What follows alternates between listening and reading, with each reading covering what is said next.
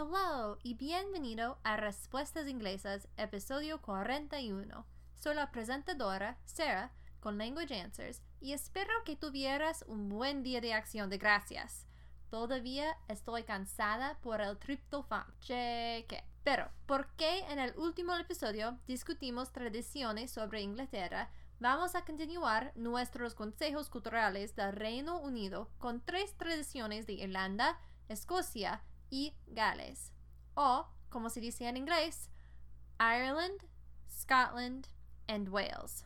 La primera tradición es de Irlanda, con Irish Step Dance o las danzas regionales irlandesas. He incluido un vínculo de la historia de esta danza y hay muchos ejemplos de los tipos diferentes por video en este recurso. Esta danza es muy famosa gracias al programa de Riverdance, pero es un tipo de danza específica a Irlanda.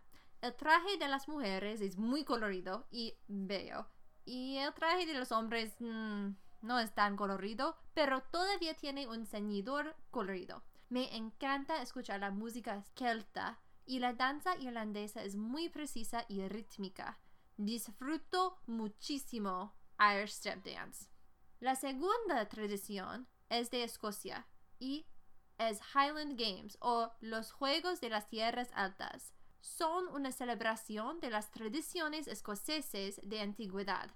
Consiste de muchas competiciones como el caber toss, donde se lanzar un tronco de sobre 80 kilogramos, lanzamientos diferentes como de martillo escocés o de alpaca o peso que es más de 20 kilogramos o hasta de este peso en altura. Tug of War también o el juego de la soga y he incluido, claro que sí, un vínculo de un video de Highland Games en Escocia en 2018 si quisieras ver los aspectos interesantes de este evento.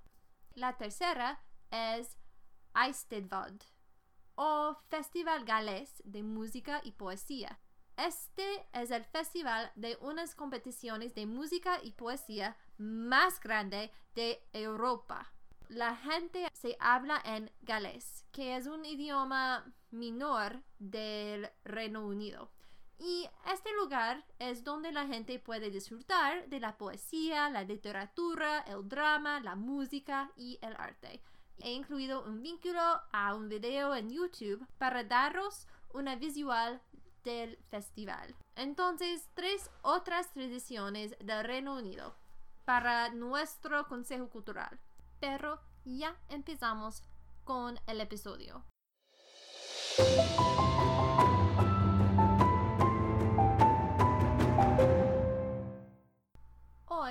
Vamos a terminar nuestra conversación sobre los homógrafos y los homófonos. En el último episodio discutimos los homófonos o homophones como I, que se escribe I, y que significa yo en inglés, y I, que se escribe E, Y, E, y que significa ojo en inglés. Hoy vamos a discutir un tipo específico de homófono, los homónimos, o, como se dice en inglés, homonyms, los que son homógrafos al mismo tiempo. Un homógrafo, recuerda, es donde dos palabras tienen la misma ortografía, pero las pronunciaciones diferentes, como wound y wound.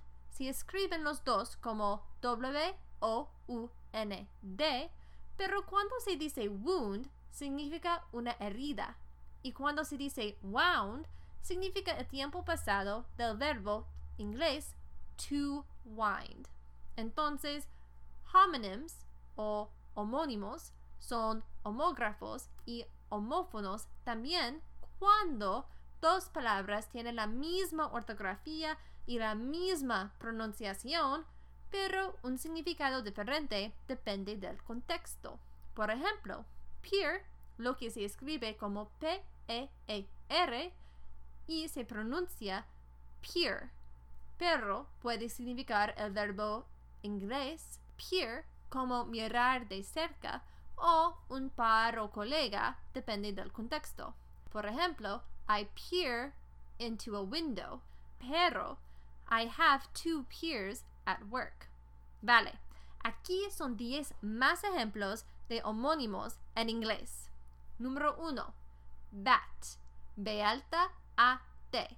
Puede significar el animal, un murciélago, o el bate para el béisbol. Por ejemplo, bats fly at night and eat insects, pero baseball players use a bat to hit the ball. Número 2.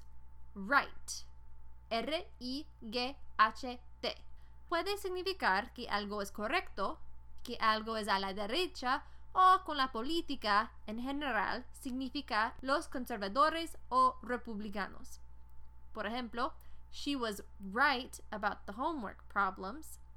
You turn right at the stop sign to get to his house. Y the right is unhappy about the election. Número 3. Well. W-E-L-L. Well puede significar que alguien está bien o un pozo o una muletilla como bueno en español. I am doing well today. In biblical times, they would draw water from a well. I think that, well, I don't really know what to think. Número 4. Rose. R-O-S-E.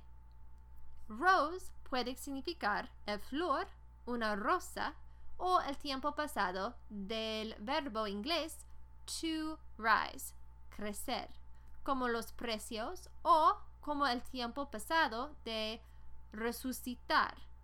Por ejemplo, a rose is a beautiful flower that smells really good. Gas prices rose last winter. Jesus rose from the grave after three days. Número 5. Tie. T-I-E. Tie puede significar atar como los cordones, un empate durante un juego o una corbata. Por ejemplo, the little girl doesn't know how to tie her shoes. The game ended in a tie with a score of 4 to 4. My dad wears a tie to work. Número 6. Nail. N-A-I-L. Nail puede significar un clavo o el verbo clavar o una uña. I used a nail to nail the picture to the wall, but somehow broke my nail in the process. Entonces, en este ejemplo tenemos los tres significados, ¿sí? Un clavo, clavar y uña. Número 7. Left. L-E-F-T. Left puede significar a la izquierda o el tiempo pasado del verbo inglés to leave, salir, o en la política los demócratas o más específicamente los demócratas socialistas. Por ejemplo, turn left at the stop sign. He left the party early. The left is happy about the election. Número 8. Ruler. R-U-L-E-R.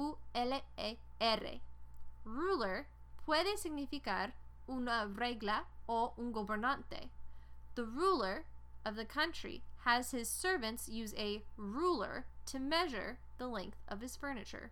Número 9. Tire. T-I-R-E. Tire puede significar un neumático para los coches o el tiempo pasado del verbo inglés to tire, cansarse. Por ejemplo, while changing the tire on his car, he began to tire. Hey, it's hard work to change a tire. Número 10. Hunk. H-U-N-K. Hunk puede significar un trozo de algo o, como slang, un tiarrón que es muy guapo. The dog ate a hunk of meat. That dude is a total hunk. También hay una canción por Elvis Presley que se llama Burning Love, en que canta I'm just a hunk a hunk of burning love. Incluido, claro que sí, el vínculo en las notas del programa a esta canción. De nada. Vale, en el próximo episodio vamos a empezar la temporada navideña con un muestrario de canciones de la Navidad. Entonces, ¡Feliz Navidad! Eso es todo por hoy. Por favor, no olvides consultar las notas del episodio para las notas o los enlaces para los recursos utilizados para este episodio. Este episodio le brindó Language Answers Limited o Limitada. Si está buscando un traductor de español o inglés, o alguien para editar o revisar sus documentos, o le gustaría recibir tutoría, puedes enviarme un correo electrónico a contact at languageanswers.com. Eso es contact arroba languageanswers.com. O puedes visitar mi sitio de web www.languageanswers.com. También puedes enviarme tus preguntas o los temas que te gustarían que yo discutiera en un episodio de podcast.